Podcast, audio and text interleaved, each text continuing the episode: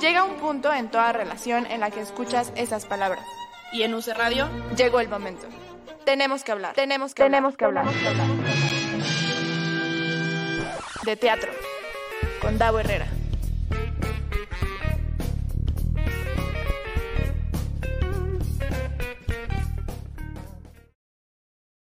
Muy buenas tardes, seres teatrales. Bienvenidos y bienvenidas. Una semana más Tenemos que hablar de teatro en este segundo episodio de la cuarta temporada. Muchas gracias a Fer, que está en los controles, que además tengo aquí al lado de mí. Estamos así en presencial. Miren, aquí se ve su manita. Estamos compartiendo espacio aquí en la cabina de UC Radio. Estoy transmitiendo justo en vivo desde la cabina de UC Radio en la Universidad de la Comunicación. Em, muchas gracias también a Zulem y a Axel que están aquí en la cabina. No están haciendo nada del programa, pero aquí están porque somos una coordinación muy unida. Gracias a la gente que ya se está conectando a través del Facebook de eh, UC Radio y el de Davo Herrera y un canal de YouTube que ya está, que se supone que es mío, pero nunca alimento con nada, pero ahí están las transmisiones, entonces si quieren comentar también, sus comentarios son bienvenidos. Eh, igual lo pueden hacer en Facebook eh, a través de la cajita de comentarios, aquí los estaremos leyendo e integrando a la conversación. Síganos por favor en redes sociales, nos encuentran como arroba UCRadio MX en Twitter, Facebook e Instagram. A mí me encuentran como arroba Davo Herrera 9 y, em, y arroba hablar de teatro en Twitter y en Instagram. Ahí está, mira, ahí está apareciendo con además mi signo zodiacal porque muy Virgo yo. Aquí está, mira qué bonito. Hoy vamos a tener un programa bastante nutrido de esta vieja escuela. Este, miren, aquí ya Rebeca nos puso buenas tardes en, en los comentarios de Facebook.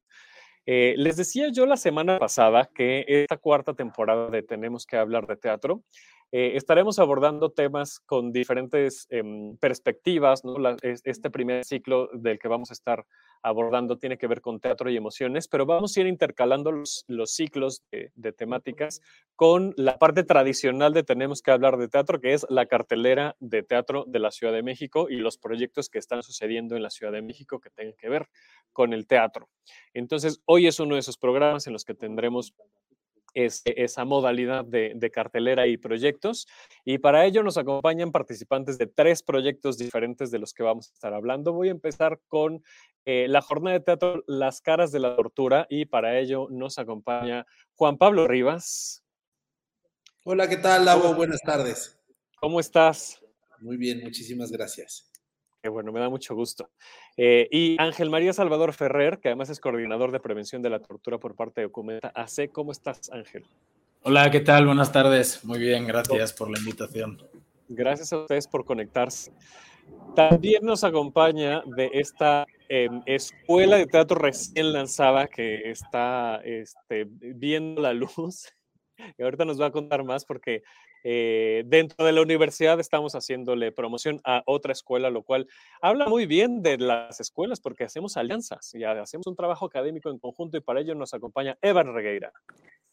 Hola, pues buenas tardes, qué gusto estar aquí de vuelta en esta cuarta temporada. Muchas gracias, mu- muchas gracias.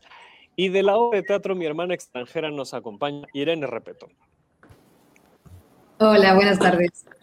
¿Cómo estás, Irene? Muy bien, muy bien. ustedes. Qué bueno, me da mucho gusto. Vamos a comenzar, si les parece, con eh, em, la jornada de teatro La cara Las caras de la, de la tortura.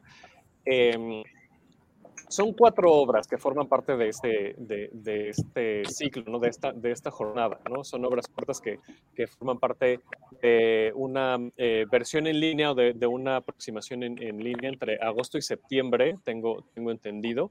Eh, así es que, bueno, les decía que justo para eso nos acompañan eh, Ángel y, mira, me pusieron aquí ya en, en- en protagonista. Ángel y Pablo nos acompañan acá, así es que, eh, Juan Pablo, si quieres comenzar este, mm, a platicarnos un poquito, por favor, de, de esta actividad. Claro que sí, pues mira, la jornada de teatro nace de un proyecto en conjunto con la organización civil Documenta.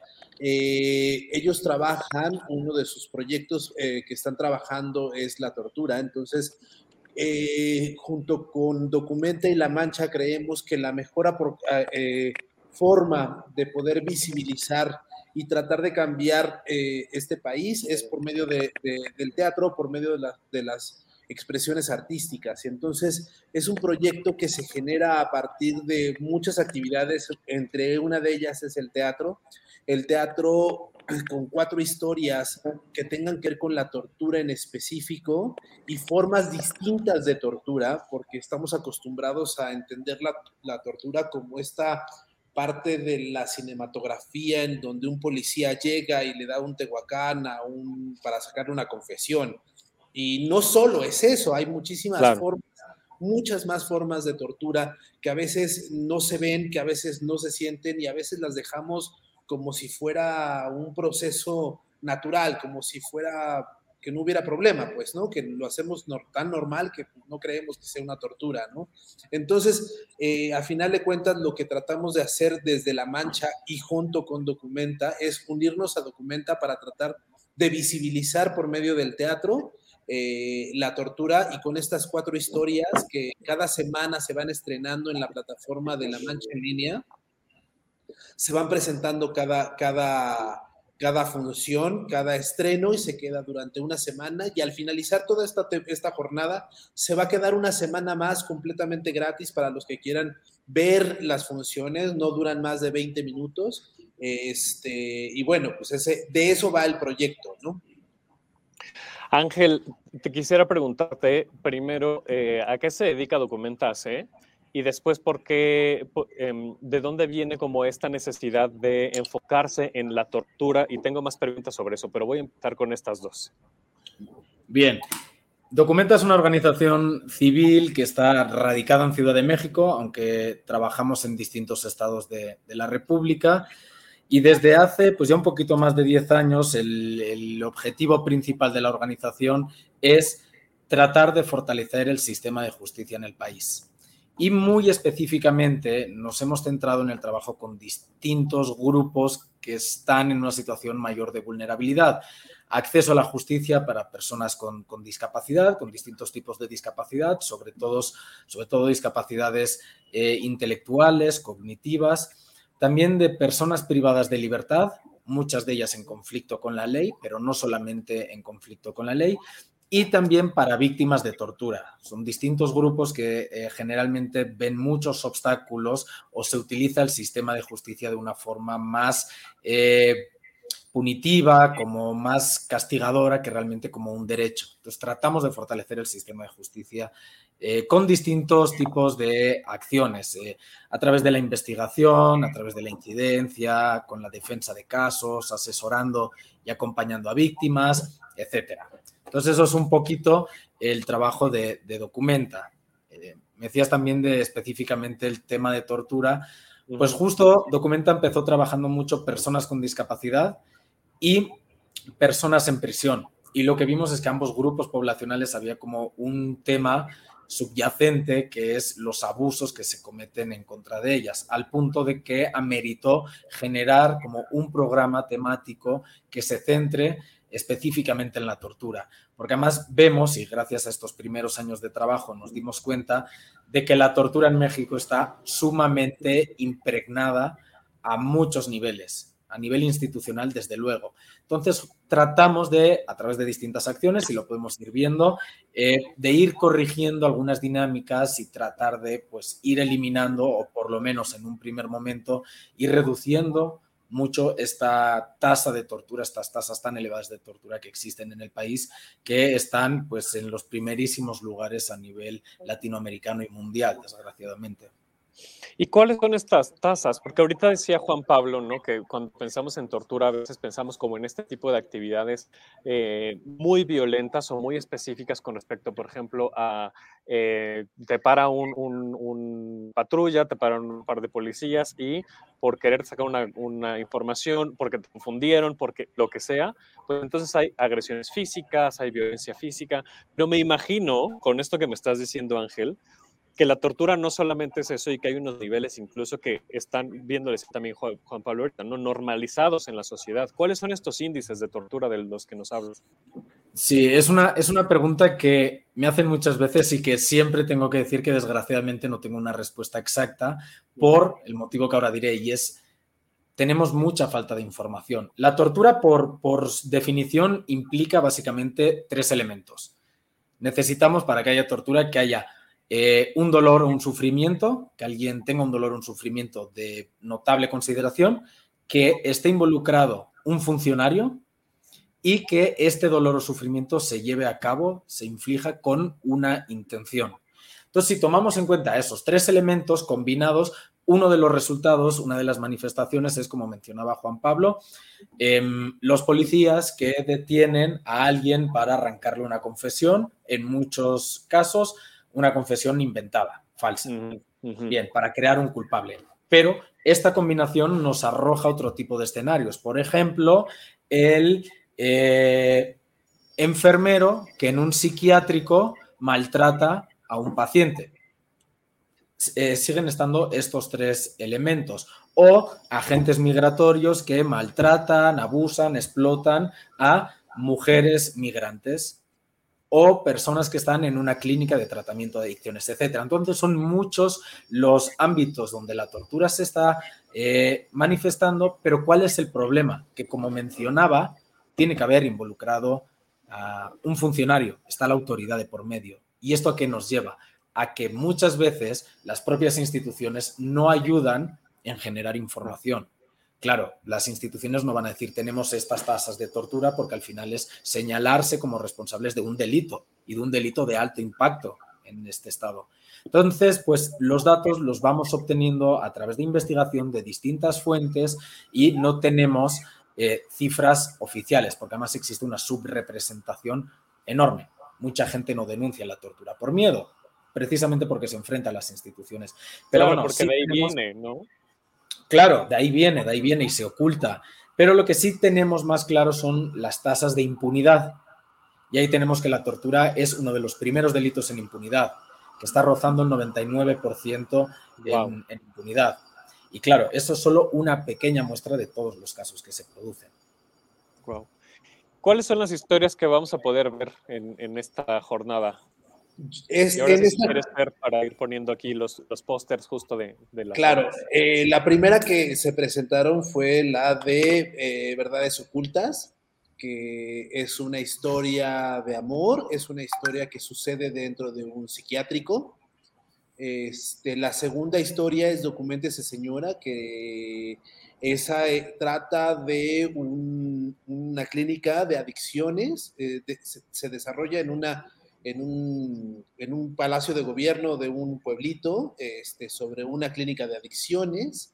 Eh, los de arriba trata de un agente policíaco que es, este es, esta historia es un poco teatro documental, eh, en donde cada uno de los personajes platica su experiencia de cómo es eh, trabajar y, y, cuál es su ideología o cómo, cómo, cómo ellos piensan sobre la tortura. Y el último eh, habla del 68, cómo no ha cambiado esta estructura eh, social de muchos años atrás y entonces va manteniéndose esta misma forma de hacer tortura. Entonces, estas cuatro historias son las que estamos presentando en la plataforma. Les vuelvo a decir la página para que se puedan eh, conectar, que es eh, lamanchaenlinea.com. Eh, váyanse a la pestaña de jornadas de teatro, se registran, les llegará un correo con, una, con su con su clave, es completamente gratuito. Entonces pueden ver ahorita eh, tres obras, ahorita pueden ver tres obras. A partir de mañana, que es el estreno de Castillo Negro, ya van a estar disponibles las cuatro historias, pero pueden ir a, empezando a ver las primeras tres. Y, este, y se va a mantener toda una semana más después de, de la semana de estreno de Castillo Negro. De y eso todas son gratuitas. Todas son gratuitas. Muy bien. Se nos fue Evan, pero creo que ya volvió. Fer, si nos ayudas a, a ponerlo acá en pantalla. ¿Dónde andas, Ya- Evan? ya Además, tú- tú en- entraste en modo escuela y te ven en modo escuela full. Estás haciendo anotaciones y todo. Ah, yo estoy haciendo muchas anotaciones, pero justo quería anotar, porque la primera vez que dijeron dónde la- las podía ver, como que no entendí muy bien por la conexión, y justo se me fue la conexión cuando lo estaban diciendo. Te lo repito, por supuesto, Maestro, no ¿me hay lo ningún puede problema. repetir, por favor? Igual, igual Fer, si nos ayudas a hacer un bannercito, es La Mancha en línea. Jornadas de teatro. Ok, lamanchaenlinea.com y viene la pestaña este, Jornadas de Jornadas Teatro, ¿no? de teatro. Exactamente. Si no, miren, estoy entrando y voy a compartir pantalla para la gente que nos ve en Facebook. Quienes nos están escuchando en podcast, pues este, está muy bonita la página. Gracias. Entren por favor a la, a la mancha en línea. De todas maneras, trataré de ser descriptivo. Miren, ahí está, lamanchaenlinea.com y tal cual lo primero que me aparece es los de arriba. Exactamente. Entonces ahí ya directamente puedo ver esta, esta obra de las que nos hablaban. Exactamente. Ya van a poder ver los trailers que ahí sí están también y ahí están las, las, las demás, ¿no? Cu- Cuando empiezan y, y cuando ustedes pueden empezar a reproducirlas y empieza desde cero. Es, es streaming ya listo. Perfecto, perfecto. Muchas gracias. Entonces, para ir eh, cerrando este, este primer bloque, bueno, no, le, quería preguntar a, Ángel antes de esto, eh, em, antes de cerrar. Eh, si soy víctima de una tortura, Ángel, ¿ustedes cómo pueden ayudar a la gente o cuál es su participación, su rol? Bueno, participamos a distintos niveles. Eh, la pregunta que es un poco más enfocada en víctimas, si alguien es víctima de tortura o dice ser víctima de tortura, en Documenta lo que seguro vamos a poder hacerle es ofrecerle una asesoría jurídica. Sea, un primer contacto totalmente gratuito con cualquier persona que tenga dudas al respecto, se le puede dar. A partir de ahí, pues podemos, se puede ver si se puede hacer un acompañamiento más específico del caso o mínimo se le va a dar algo de información de qué se puede hacer. Porque luego la gente tiene dudas, a veces no simplemente es para denunciar un hecho, sino para obtener información. Entonces, si nos buscan en nuestras redes, documenta AC en todos lados, pueden, eh, ahí van a encontrar también los números telefónicos de las asesorías jurídicas y por lo menos eh, este contacto especializado con, abogados lo van a tener. Igualmente, en nuestro sitio web eh, pueden encontrar información muy pedagógica, didáctica, con manuales, infografías sobre tortura, porque también existen muchas dudas al respecto de, de la tortura. Entonces ahí se puede ver desde qué es la tortura, si es un delito o no es un delito, qué se puede hacer en casos de tortura. Entonces, pues también invitamos a que eh, naveguen por nuestros sitios web, que busquen nuestras redes sociales y, y puedan pues, tener un contacto con nosotros en caso de ser necesario. Muy bien, muchas gracias. Y, ahora sí, eh, claro, porque me imagino que incluso hay, hay gente que, vaya, nos decías de esta combinación, ¿no? Un funcionario, un... un, eh, ¿Nos puedes decir otra vez estos tres como criterios para determinar la Claro, sí, tortura? sí. Por supuesto, es que haya un dolor o un sufrimiento que sea de notable gravedad. Muy bien, Evan, Que- Evan mostrando sus, sus apuntes. Ya lo puede decir Evan si quiere, que ya se lo sabe. A ver, Evan, examen. Examen, eh, tiene que haber dolor o sufrimiento, tiene que, punto número dos, estar, haber un funcionario involucrado de algún tipo, y el tercero es la intención con la que se hace. Exactamente, perfecto. Muy bien. Y me bien. imagino que hay gente, no sé, este, que, que aunque sepa o no esté sintiendo este, ese dolor, no, no sea consciente que está sufriendo tortura, ¿no? A lo mejor no está consciente que hay una intención o no es consciente que como viene de un funcionario, pues a lo mejor no piensa que, incluso podría pensar que así es el sistema, qué sé yo, ¿no? O sea, me Y ahí parece es, que es un donde, tema muy ahí es donde entra el teatro, justamente ahí es donde entra el teatro, ahí es donde entran las partes artísticas, ahí es donde entra toda esta parte, porque nos ayuda a llegar a las, a, a las personas que, que igual y no entienden qué es lo que está sucediendo y cuando se ven reflejados en el escenario, en una pantalla, en el teatro, en la música, en un mural, entonces empiezan a entender que puede ser, pueden ser personas que están siendo... eh, víctimas de, un abuso o de tortura. ¿no? Esa es justamente la conexión que tenemos entre la, entre la mancha y documenta para poder hacer ese, ese, ese clic. ¿no? Sí, a nosotros nos ocurre constantemente de cuando nos acercamos con población beneficiaria en asesorías, gente e incluso los propios funcionarios, muchas veces las instituciones no saben bien cuando se está pudiendo producir un hecho de tortura o no. De nuevo, porque normalmente la idea que tenemos de tortura es esta tan gráfica y explícita, ¿no? De alguien que le están dando toques eléctricos, que abusan sexualmente de alguien, como cosas muy brutales y muy explícitas y que siempre son a manos de un policía. Pero no, hay otras fórmulas que son más modernas, que cada vez son más sofisticadas y es muy bueno que la gente también sepa que muchos de los abusos que sufren, sobre todo ciertas poblaciones discriminadas, insisto, pues personas en situación de calle, personas usuarias de drogas, personas con discapacidad, que sepan que muchos de estos abusos, que muchas veces los tienen hasta normalizados, no es fruto de que se lo merecen, sino es fruto de una discriminación que existe y que tenemos que empezar a tratar de cambiarlo. Toda la sociedad, evidentemente, las instituciones ya ni os cuento pues porque es su obligación, pero también las propias víctimas que se puedan reconocer. Nosotros en, toda, este, en toda esta iniciativa tenemos un eslogan que es la tortura tiene muchas caras, identifícala, reconócela, denuncia. Y esto va dirigido para toda la población, pero también para las propias víctimas, que sepan cuándo pueden ser víctimas y que sepan que tienen derechos. Sí, muy bien, pues muchísimas gracias. Eh, ¿Nos pueden repetir la información, Juan Pablo, Ángel, dónde puede encontrar la gente estas, eh, estas obras de teatro? En la manchaenlinea.com, ahí en la pestaña de jornadas de teatro, ahí se pueden registrar y este, ahí aparecerá eh, la plataforma de la, de la Mancha en línea, ustedes se conectan y pueden escoger qué tipo de obra quieren ver ustedes y el próximo martes, o sea, mañana, estaremos presentando el proyecto de Castillo Negro, la obra de teatro digital.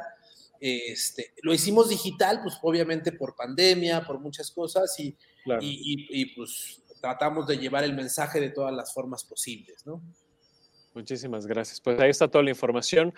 Eh, para que entren y podamos disfrutar, ¿no? Vivir estas, estas experiencias, eh, que además, bueno, como nos decía también hace un momento Juan Pablo, eh, se estrena la cuarta, pero están las otras tres para que las podamos ver, y todavía se quedan una semana más las cuatro de manera gratuita en la plataforma para que las podamos, pues, eso, ver con, con, un poquito más de calmita y rever, ¿no? Me imagino revisitar y, y reanalizar y todo lo que tengamos que hacer. Oigan, muchísimas gracias Juan Pablo Ángel, muchas gracias. Yo sé que ya se tienen que desconectar, así es que pues bueno, les despido. Muchas gracias por conectarse. Eh, y pues bueno, esta es su casa. Muchísimas muchas gracias. por la invitación. Irene, Un saludos, hace mucho que no te veía. gracias, Eva. Un abrazo. muchas, muchas gracias. Ya que, ya que presentaron a Irene, bueno, ya la he presentado hace rato, pero la están saludando. Irene nos viene a platicar sobre mi hermana extranjera, que es un unipersonal. Y yo cada vez que veo que la actriz o el actor se dirige, siempre entro en duda de cómo le hacen. Irene, por favor, explícame cómo es eso. Siento, que es, siento que es muy complicado actuar y dirigirte. Sí, bueno, em, lo bueno es que tuve un periodo de, proceso de creación bastante largo en el que pude ir haciendo como diferentes eh, roles, ¿no? Pude ir cumpliendo los diferentes roles. Em, una de las maneras más sencillas o, que encontré más sencillas era grabándome los ensayos en video. Claro. Y a partir de ahí viéndolo, y sí, y sí te estás viendo desde afuera, ¿no? No es en el momento, obviamente, no puedes como dirigir o eh, retomar o cambiar algo en el momento diciéndole al actor o a la actriz, pero sí se puede, sí. Sí, sí, claro, porque en una dirección, digamos, tradicional tienes la escena y entonces ajustas y dices más para acá, más para allá, ¿no? Exacto. sí, o pruebas... No, justo el proceso más Sí, o pruebas cosas em, que, que, estás viendo en ese momento, ¿no? Y que como tú estás desde afuera y en el momento ahí en caliente, ¿no? Ya dices a los actores, oye, pues no, probemos esto así. Y eso cuando, o por lo menos a mí en mi proceso ha sido, eh, según yo lo iba sintiendo desde adentro. Y lo bueno también, digo, la otra cara buena es que cuando yo iba ensayando, iba probando cosas diferentes no estaba pendiente de que alguien me dijera desde afuera, a ver, a ver, a ver, espera, ¿no? Sino que yo desde adentro podía seguir cambiando cosas y podía ir probando cosas nuevas sin tener como alguien que me, que me dijera, oye, no, pues ahora paramos o ahora esto, ¿no? Sí. Que además hablas de, de, un tema que sigue siendo urgente, importantísimo, Em, que, que, pues bueno, eh, y justamente ahorita que hablábamos de, de tortura, pues también hay dolor en, en la temática de, de, mi hermana extranjera. ¿Nos puedes platicar y a la audiencia, por favor, pues un poco sobre la temática, la historia? Sí, eh, mi hermana extranjera, lo que, o sea, lo que trato de hacer a través de este unipersonal es indagar en un secreto, eh, bueno, en la dramaturgia se pone como un secreto, ¿no? Pero es algo que dos hermanas no han hablado, o sea, algo que ocurrió en su infancia y de lo que no han hablado nunca. ¿no? hasta este momento. Eh, me baso en un recuerdo mío, personal, en el que un primo mío, o sea, cuando yo tenía entre 6, 7 años así, un primo mío, em, en una de estas eh, exploraciones de la sexualidad, ¿no? Que, se pueden dar en la, infancia y de lo que tampoco nunca hablamos, ¿no? Haya, haya dolor o no haya dolor, nunca se habla. Em, y pero en este caso, eh, mi primo, o sea, yo en algún momento le dije a él que ya no quería seguir con esas exploraciones y él me dijo que, que teníamos que seguir porque antes él, él, lo hacía con mi hermana y que mi hermana ya había, le había dicho que no quería y que lo hiciera entonces conmigo. Y entonces, bueno, como que yo me vi un poco, pues, ya no sé si obligada, pero vaya que seguí con, con estas exploraciones, ¿no? Eh, ya hubo un momento que más tarde pude detenerlas y, ya todo fue bien. Pero partiendo de este recuerdo, eh, es donde empiezo a plantear eh, un montón de cosas que, que, yo me he planteado ahora con mis 35 años, ¿no? Que empecé a plantearme sobre mi sexualidad, ¿no? Y cómo yo asumo la sexualidad hoy en día. Eh, afortunadamente no es un trauma, o sea, no es, eh, no, es algo por lo que yo haya tenido que ir a terapia ni nada, pero sí me interesaba eh, hablar de estas cosas, primero porque yo nunca las había hablado, ¿no? Y luego me pregunté por qué yo no las había hablado, por qué yo nunca había nombrado esto, ¿no? Y nunca había hablado con mi familia o con, o con cualquier persona de esto. Y, me di cuenta pues que era un tema muy, muy tabú, eh, tanto la sexualidad en la infancia como, como ciertos, eh, ya no sé, igual en la obra digo que no sé si llamarlo abuso o no, pero, pero sí mm, circunstancias en las que nos vemos obligados a hacer algo que no queremos hacer y que en lo que luego te planteas que podrías haberlo detenido de alguna manera. Pero claro, si me dices que, digo, tampoco soy psicoterapeuta ni mucho menos, ¿no? Pero si nos dices que era una situación a los 6, 7 años, claro que no tienes el conocimiento, las, las herramientas, eh, nada que te, que, que, te haga darte cuenta, ¿no? Que es por lo que estás pasando, perdón por pasar mi brazo por la cámara, es que estoy conectando mi computadora.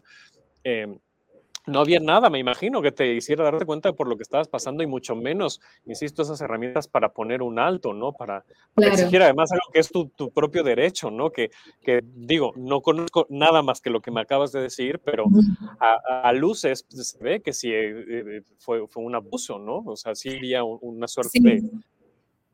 Sí, sí, sí, y eso es lo que yo me planteo, o sea, también sin, sin entrar en conflicto con con nadie de mi familia ni demás, ¿no? Es más bien una reflexión que, que hago en voz alta y, bueno, a través de, de, mi, de, mi, manera de expresarme, que es el teatro, ¿no? Podría haber sido de otras muchas maneras, pero, pero elegí hacerla así porque, porque además lo que trato de plantear también en la, en la puesta en escena tiene mucho que ver con la con el propio lenguaje teatral, ¿no? En el que muchas veces no sabemos qué es ficción y qué es, eh, o sea, cuál es el límite entre la ficción y la verdad.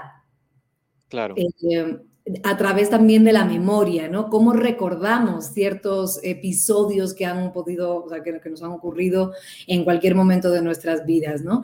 Y, y, también planteo porque mi hermana tiene un recuerdo muy diferente al que yo tengo, por ejemplo. Por supuesto. De este episodio, ¿no? Ella, mm, bueno, ahí lo dejo porque para no, no, no va a hablar pero sí no porque, de eso hablo la obra claro. Ah y esa parte está en la obra. Ajá sí sí, sí, sí. Son, muchos planteamientos no también hablo eh, sobre la migración no porque yo soy española obviamente y llevo aquí nueve años en, en México y, y hablo de esta separación entre estas dos hermanas que siempre habían soñado que iban a vivir juntas y que iban a viajar por el mundo y que luego iban a eso, ¿no? A vivir una al lado de la otra de una manera muy idílica. Y, y hablo también de esa, de, de esa relación rota, digamos, tanto por la migración, por la distancia, como por este secreto del que nunca han hablado. Eh, bueno, ahora ya podemos poner el, el, póster si quieres, mi querido Fer.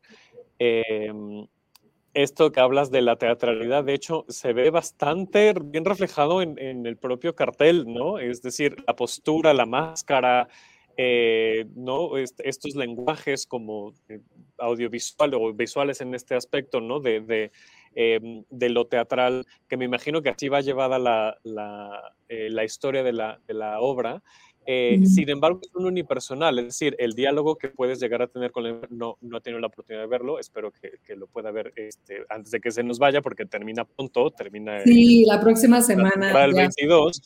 Sí. Em, pero este diálogo que pudieras llegar a tener con la hermana, al final eres tú en escena, ¿no? Entonces, eso también le da, le da ese toque teatral de tener que desarrollar la historia, ¿no? A través de lo que, de lo que tú estás haciendo sola en el escenario, ¿no? Claro, y esa fue de hecho una de las, de, las premisas que me puse desde el inicio, ¿no? Que yo no quería dar solamente mi visión eh, desde mí, ¿no? O sea, que, que, que la única visión que se viera en la obra o la única versión de la historia que se viera eh, fuera la mía.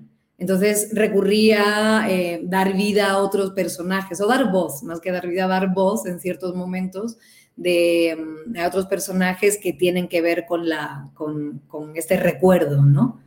Eh, aparece la hermana, pero también aparecen otros personajes.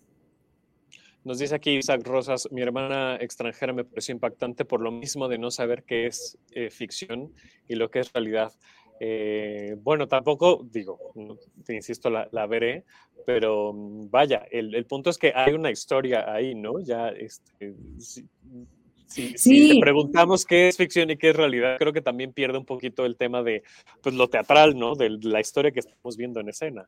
Claro, claro, y, y lo, lo, tomé como un juego, ¿no? O sea, como también sea, el teatro, eh, o el teatro, el cine, cualquier arte que esté em, ya manipulando de alguna manera eh, la realidad, ¿no? Que la esté manipulando, editando, eh, seleccionando, colocando de una manera, ¿no? La, la, narrativa al final lo que hace es llevar un discurso y el discurso siempre es algo modificado o, o puesto para contar algo, ¿no? O sea, está organizado y ordenado de una manera para que el espectador o quien lo oye entienda lo que tú le estás queriendo decir. Entonces, e, esa me, pareció muy rico eh, eh, esa posibilidad que te da el lenguaje teatral, aparte de, videos que muestro de, de, mi infancia, que grabó mi papá cuando yo era muy pequeña, que también alimentan mucho la,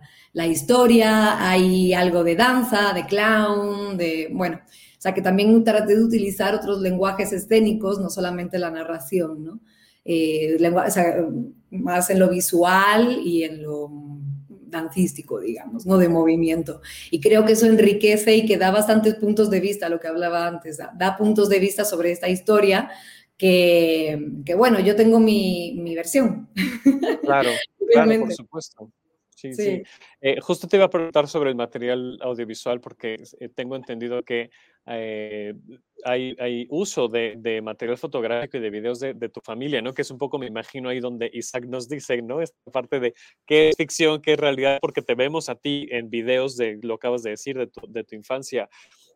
¿cómo, fue, cómo, ¿Cómo exploraste este material? ¿Dónde lo encontraste? O, cuéntanos un poquito. Bueno, este material desde que éramos muy pequeñas, eh, bueno, y pequeños, tengo también otro, otro hermano, em, siempre teníamos esta, se le llamamos la cinta familiar, ¿no? Que era un VHS ahí de, de estos de, toda la vida, que hemos tenido además que ir grabando porque ya la cinta se estropeaba incluso, ¿no?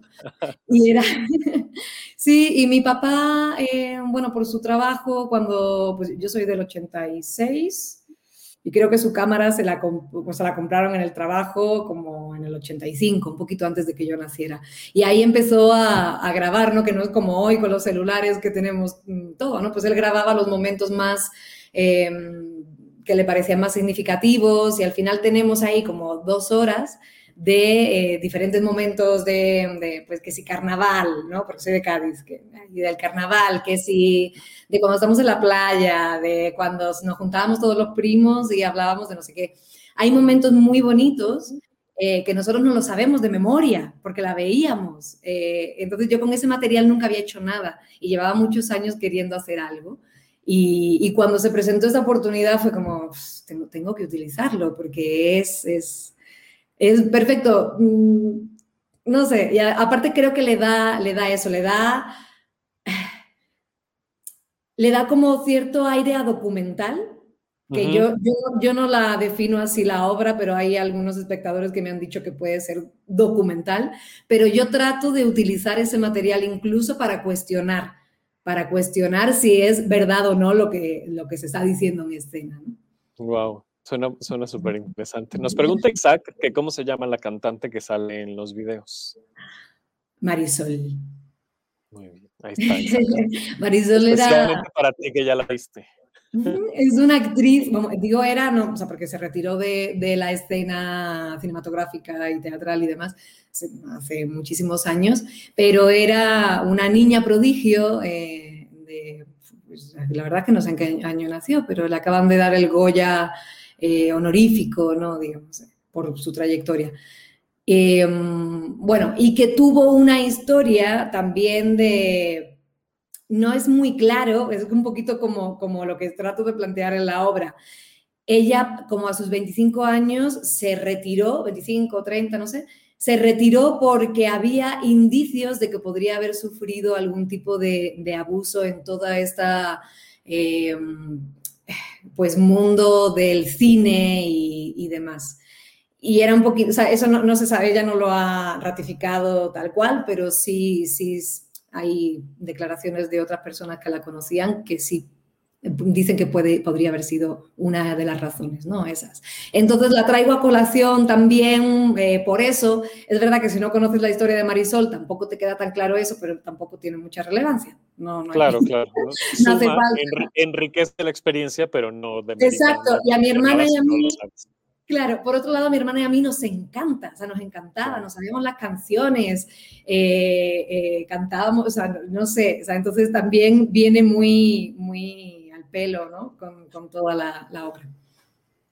Pues mi hermana extranjera está en el Teatro Sergio Magaña, que además fui ayer y está, bueno, pues me encanta ir al Sergio Magaña. Me sí, es precioso. Divino, divino, divino.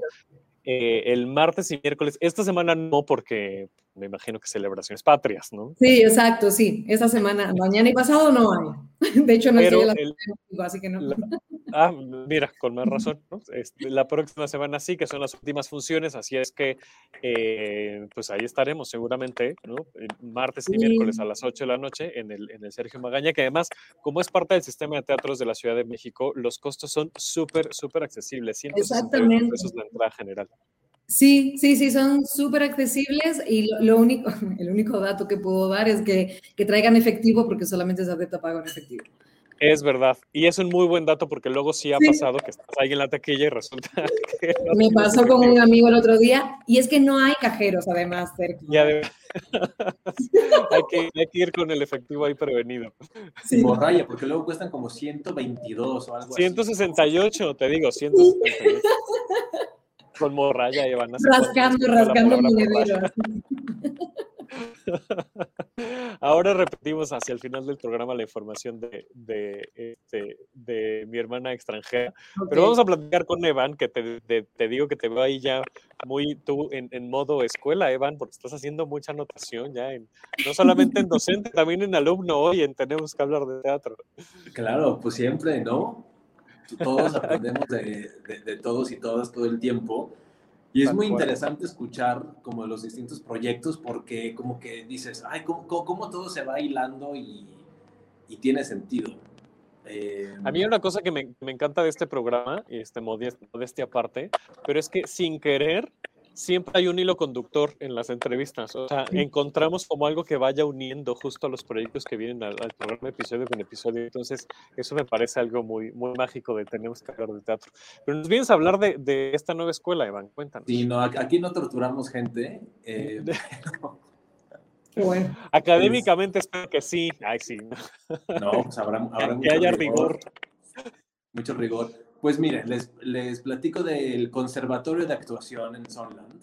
Em, el Conservatorio de Actuación es un, una idea que Diego del Río y yo tenemos desde hace muchos años. Diego y yo empezamos a dar clases juntos desde 2016, eh, como en distintos lugares, y desde hace años teníamos la idea y soñábamos con, ah, estaría padre algún día poder tener una escuela, ¿no? Que, que a lo mejor tenga ciertas, pues, características que a nosotros nos gustan, la manera en la que vemos la actuación y la ficción y, y demás. Em, pero pues yo la verdad pensaba, híjole, para poner una escuela, pues se necesitan muchas cosas que ahorita no tenemos, entonces eh, como que yo lo tenía más en mediano plazo, pero también eh, doy clases en una escuela, en una prepa de artes escénicas, eh, Sonland, preparatoria artística, y empecé a platicar con los directivos de, de, la prepa y ellos también les interesaba mucho desarrollar un proyecto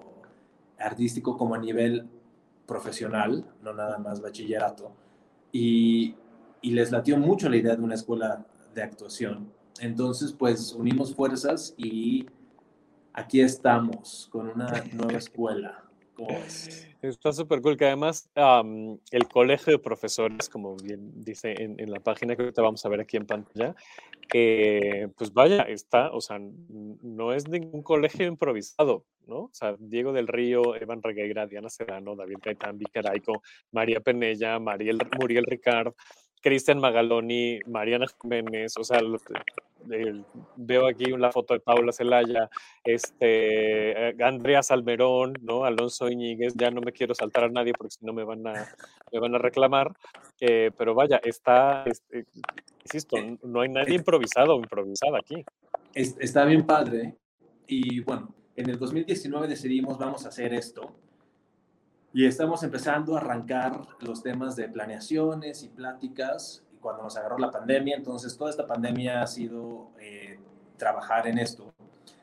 Y, y, pues mucha gente que conocemos y mucha que a lo mejor eh, no habíamos, con quienes no habíamos trabajado de manera cercana, pero una cosa de intuición y de decir, creemos que estas son las personas correctas para, para formar este equipo, que tengan una visión similar, no nada más en cuanto a la ficción y la actuación, pero también la docencia y la pedagogía de la actuación y, ¿no? y, y, el teatro, abordándolo desde una manera como muy humana. Eh, queremos crear espacios seguros, ¿no? de confianza, donde se pueda desarrollar la creatividad de, de todas las y los alumnos que, que se integran a la escuela y, y pues sí, afortunadamente a todo el mundo le ha entusiasmado el proyecto y no ha habido nadie que, que diga que no. Didan Weekend, por ejemplo, que no sé si tú la ubicas, Davo, a Didan Weekend. Creo que no, fíjate. Irene sí. Pero no sé, Irene, ¿tú de dónde la conoces o, o... Del ámbito de la... No, personalmente no la conozco, pero del ámbito de la investigación escénica. Ah. Sí. Sí, soy maestra en Historia de Arte por la UNAM, tiene estudio de licenciatura en Letras Modernas y Talento, profesor de tiempo completo en colegio. Okay. no leas todo. la Comisión de Creación de se, se, se, nos va toda la media hora que nos queda. No, ya sé, sí, no. Porque es un currículum Igual, enorme. Pero justo, no sé, Irene, si a lo mejor tú tomaste el mismo seminario que yo tomé el año pasado de investigación de la cátedra Beckman. Eh, no, no, no, no. Lo, ah, bueno. O sea, lo, lo, conozco, lo conozco, pero no, no, no lo pude tomar porque justo estaba, yo estoy eh, terminando, titulándome de la maestría de investigación teatral del CITRU. Okay. Y, y, bueno, y mi, mi, proyecto de investigación va por el, el, teatro de investigación. Pero bueno, pero ya platicaremos de eso. Es, es, es, una mujer impresionante, Didangui, y, y yo a partir de un seminario que tomé con ella y escucharla hablar decía, creo que es alguien que puede a ayudarnos a abordar el tema de la investigación para actores, como desde el cuerpo, como hacerlo, entrar en, en, en, una dinámica de, pues para actores, ¿no? Y, y por ejemplo, ella literal escribí por Facebook, así de, hola. Eh, hola, soy, soy Evan. Y, ah, sí, soy Evan, este, he tomado un seminario contigo, así, así, y, y le entusiasmó mucho, ¿no? Algo padre de esta planta de maestros es que estamos pudiendo crear el, el plan de estudios y, y, y, no tener que ahorita estar súper constreñidos por planes académicos que ya existen, ¿no? Y que la burocracia claro. de pronto de las universidades hace que sea muy difícil hacer algún cambio en una materia. Entonces, pues nos permite acompañar los procesos de, de, de las y los estudiantes de una manera muy cercana y poder ir ajustando lo que se necesite dependiendo de lo que el grupo pida, ¿no? En vez de decir, esto es lo que es y pues todo el mundo, ¿no? Este, como maquinita, si no son hamburguesas en McDonald's. Entonces, este... Sí, porque la exploración artística además me, me, parece que la técnica, bueno, no sé, ¿no? Yo, yo tomé un par de talleres nada más, ¿no? Este, de, de actuación, de, de teatro. Eh, y, y, sí, pienso que también la técnica y, y, una sistematización te puede ayudar justo como a eh, definir una técnica, ¿no? O, o, entrarte en una técnica u otra, ¿no? Pero también la exploración artística tiene que ver con tu propio sentir, ¿no? Con cómo, con cómo vas eh, percibiendo tu entorno. Esta es percepción mía, no sé si estén de acuerdo, ¿no? Sí, y, y justo en una de las primeras pláticas que tuvimos, eh, con Muriel Ricard hablábamos de la diferencia entre técnica y metodología, por ejemplo. ¿no? Y, claro. Y, y, qué es una cosa y otra. Y muchas veces en pláticas como esta que tenemos de la escuela para hablar de los programas, gente pregunta, ¿y qué técnica usan? ¿no? Como si hubiera una manera muy clara de decir, yo soy, que entiendo que hay gente que sí lo hace. Yo no sé Irene, pero yo no tengo una, no puedo decir yo soy del método o yo soy de esto, del otro, porque soy un conjunto de muchas cosas. Así como Irene ahorita que platicaba de su unipersonal, hablamos de la música, del video, de la memoria. De la danza. De la danza. De, son muchas cosas que componen el espectáculo. Entonces igual, son muchas cosas que componen la técnica. Y lo que nosotros queremos es que la gente que venga a la escuela pueda, pueda desarrollar su propia técnica. Nosotros les presentaremos con un abanico muy grande ¿no? de metodologías, de distintas maneras de poder hacer las cosas de pronto, que todas estas maestras y maestros tienen, pero que tú vayas viendo a ver a mí qué me funciona y también investigar lo que tú decías, Davo, yo cómo funciono. Claro. Porque a lo mejor hay cosas que a Irene le funcionan que a mí no y viceversa. Y eso no significa que entonces una técnica o metodología es mejor que otra. Pero es que cada uno vayamos encontrando nuestra manera de operar y ahí sí ir solidificando una, una técnica a lo largo del el proceso del programa de estudios, dependiendo a cuál entre, ¿verdad? porque hay, hay, hay varios. Justo mi siguiente pregunta, y ya de hecho para ir cerrando el programa, era esa, ¿cuál es la oferta académica?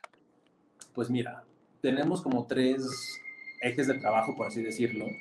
Está la carrera, que es una carrera de tres años y medio eh, ¿no? a nivel profesional, en donde eh, pues en distintos momentos de la carrera muchas de estas personas que mencionabas dan clase y, y pues está eso por un lado. ¿no?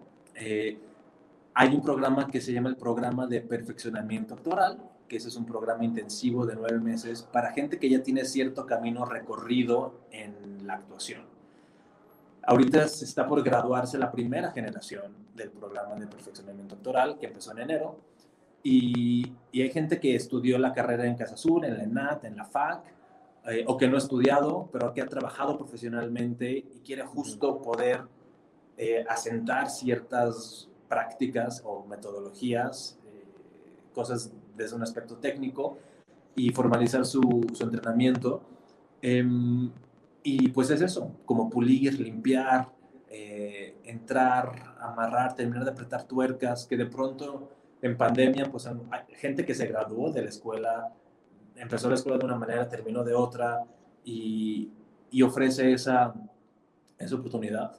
Y por otro lado habrá talleres y cosas para actores profesionales también, para seguir como, como educación continua. ¿no? Continua, porque pues uno nunca deja de, de, entrenar y pues sí queremos generar un espacio de comunidad, ¿no? Todo hace rato decías, Gabo, eh, pues qué padre que las escuelas puedan hacer alianzas, ¿no? Y que, y sí. que podamos eh, estar aquí hablando de, de, del proyecto que estamos haciendo, pero pues generar comunidad y que si de pronto Irene dice, ah, yo quiero ir a entrenar un rato, pueda venir y, que, y, que, podamos estar yendo y viniendo y, haciendo cosas.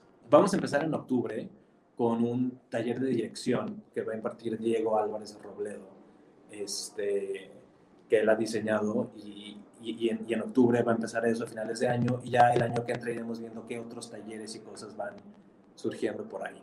Súper, súper. Todo el éxito del mundo, Evan, eh, que yo sé que, lo van a tener. porque además me parece que... Sí, que yo los había escuchado, eh, porque también trabajo, estoy con Magaloni, ¿no? Bueno, Cristian Magaloni es compañero, eh, y empezamos justo ahora también en, en Lab Capilla, ¿no? Nosotros, otra formación, otro proceso de formación para, para actores. Y, y, había escuchado hablar de ustedes, pero no sabía bien de qué iba el proyecto, así que qué casualidad, qué bueno que encontrarte por aquí. Sí. En cómo tenemos que hablar de teatro hace conexiones. Me encanta. Sí. Es lo que, es, es, lo que más hace. Y es lo, que más me gusta, ¿no? Como las familias que va generando y la gente que, con la que hace que te encuentres y que, y que se queda, ¿no? O sea, yo hace unos años no conocía a Davo y un día vino el programa y de pronto nos encontramos en el teatro y nos saludamos y, y, y se empieza a generar otro tipo de, de dinámica. Claro. Es algo muy particular que hace la ficción y especialmente el, el, teatro. Sí. Totalmente, totalmente. Pues muchas gracias a ambos por, por estar aquí en, en, el episodio de hoy. Eh, Irene, ¿nos puedes repetir, por favor, todos los datos de mi hermana extranjera para que la gente pueda ir a verla la próxima semana? Sí, pues nos quedan solamente dos funciones, las dos últimas, en el Teatro Sergio Magaña, el próximo martes 21 y el miércoles 22 de septiembre a las 8 de la noche, ahí en la colonia Santa María la Ribera. Ahí está, para que, para que estén al pendiente, vayamos a este cierre de temporada. Y Eva, ¿dónde puede encontrar la información toda la gente que está interesada en acudir a Sonda? Sí, eh, el Instagram del conservatorio, Conservatorio de Actuación, está muy activo y ahí pueden ver también un poquito de la textura de la escuela, ¿no? ver eh, ejercicios, estudiantes, clases y, y, y ver qué onda. De pronto tenemos lives hacemos conversatorios con gente por ahí también, entonces ahí nos pueden seguir y la página que estabas mostrando tú, eh, Davo, eh, conservatoriodeactuación.com y ahí pueden encontrar información sobre los dos programas, procesos de admisión eh, y, y, y, demás. Entonces, ahí Muy estamos. Bien. Con todo, en todos lados es Conservatorio de Actuación. Conservatorio de Actuación, ahí está. Y también no se les olvide, porque ya no están al aire, pero no se les olvide entrar a lamanchaenlinea.com para esta jornada eh, sobre las eh, cuatro caras de la, de la, tortura. Ya están tres en, en, línea, las pueden ver de manera gratuita y la cuarta se estrena el día de mañana. Estarán dos semanas más, ¿no? una semana para, para Castillo Negro y una semana adicional para que vean las cuatro obras, Verdades Ocultas, eh, Documentes de Señora, Los de Arriba y Castillo Negro. Eh, y ahí está, es, es, lo, que, lo que tenemos para, para esta y la próxima semana y el resto de la formación académica. Sí, y también eh, pronto se va, tuvimos que reprogramar porque COVID y hubo un caso positivo por ahí y cerrar, pero el programa de perfeccionamiento actoral es, eh, está por presentar bodas de sangre. Eh, entonces, pues síganlo ahí en, el, en, el, en Instagram o Facebook, las redes del conservatorio, para que cuando se reprograme la temporada puedan asistir. La dirige Diego del Río, movimiento con Vicky Araico, y están bien padres, la verdad. Entonces, se puedan dar una vuelta pues estén al pendiente de las, de las redes eh, para que estén, pues, nos enteremos de, de, este estreno. Muchísimas gracias. Evan, siempre es un placer que estés. Vuelve, por favor, todas las veces que quieras. Y ahora te invito, Irena, que vuelvas tú también las veces que quieras, ya que nos encontramos aquí. Perfecto. Este Muchísimas gracias por la invitación. Muchísimas Muchísimas gracias a ustedes. Llegamos al final de este programa. Muchas gracias a Fer, que estuvo en los controles aquí al lado de mí, justo aquí al ladito. Muchas gracias también a toda la gente que se conectó en vivo a través de Facebook. Eh, síganos, por favor, en redes sociales, arroba UsRadioMX, en Twitter, Facebook, Instagram. A mí me encuentran como arroba Daborrera9, eh, en Twitter, en Instagram y Daborrera en Facebook.